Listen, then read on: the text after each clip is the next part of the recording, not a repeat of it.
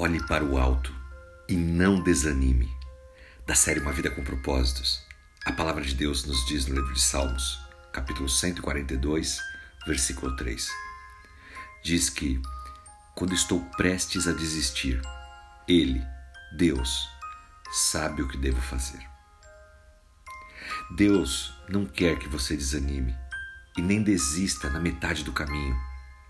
Ele quer que você chegue à linha de chegada e ele te chamou para olhar para cima, olhar para o alto e não desistir. Quando vemos a história de Neemias e a reconstrução dos muros de Jerusalém, podemos observar de diversas formas o povo sendo minado a desistir. Primeiro, pela fadiga, o cansaço, pelo trabalho árduo de levantar aquela muralha novamente. Em segundo lugar, a frustração.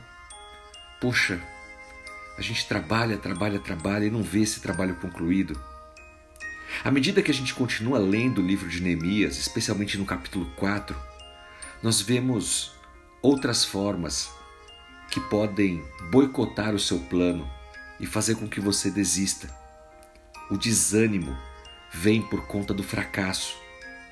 Quando os israelitas chegaram na metade do caminho, para reconstruir os muros, eles se perguntaram: será que a gente vai ter sucesso?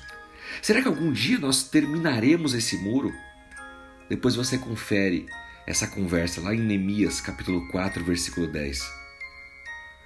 Tudo isso veio porque estava demorando mais do que o esperado e eles se sentiram derrotados, desanimados. Será que isso acontece na sua vida também? Você tinha ou tem um plano começou a executar, achou que ia concluir em determinado momento, mas está levando mais tempo do que o esperado? E aí o que você faz? Continua ou desiste? Normalmente as pessoas desistem no meio do caminho e faltava tão pouco para chegar ao sucesso, a conseguir obter aquilo que estava planejando. A verdade é que ninguém consegue de primeira.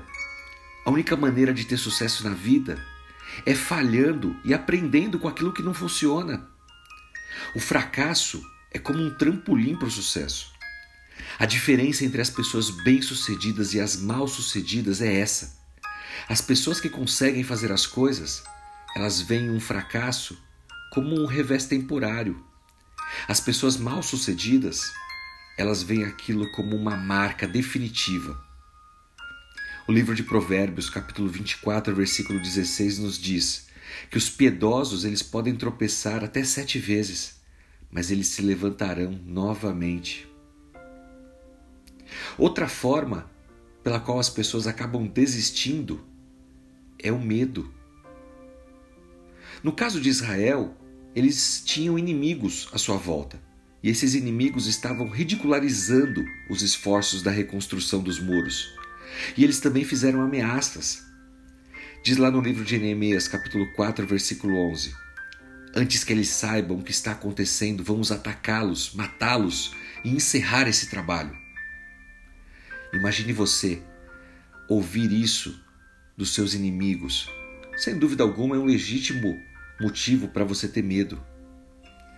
O versículo seguinte diz que os judeus que viviam perto desses inimigos foram as pessoas que vieram dar o recado. Olha, nós ouvimos dizer, os inimigos estão, enfim, toda aquela conversa que você já sabe. Mas na verdade, essas pessoas que viviam perto dos inimigos e vinham até o povo não estavam ajudando, estavam fazendo fofoca e estavam colocando medo no povo de Israel. Se o medo está desencorajando você agora, sabe o que você tem que fazer? Cerque-se de coisas boas, de vozes positivas. Não dê atenção à mídia negativa, aquelas pessoas que só querem te puxar para baixo. Se for necessário, desligue a televisão, mude de canal, pare de conversar com pessoas que para tudo vai dar errado. O que é que está te desanimando hoje? Fadiga? Frustrações? Fracasso? Medo, seja o que for, entregue a Senhor e corra com perseverança a corrida que Deus propôs para cada um de nós. Lembre-se disso. O medo é genuíno, mas o nosso Deus é muito maior do que qualquer medo. Não desista. Olhe para o alto e que Deus te abençoe. Em nome de Jesus Cristo. Amém.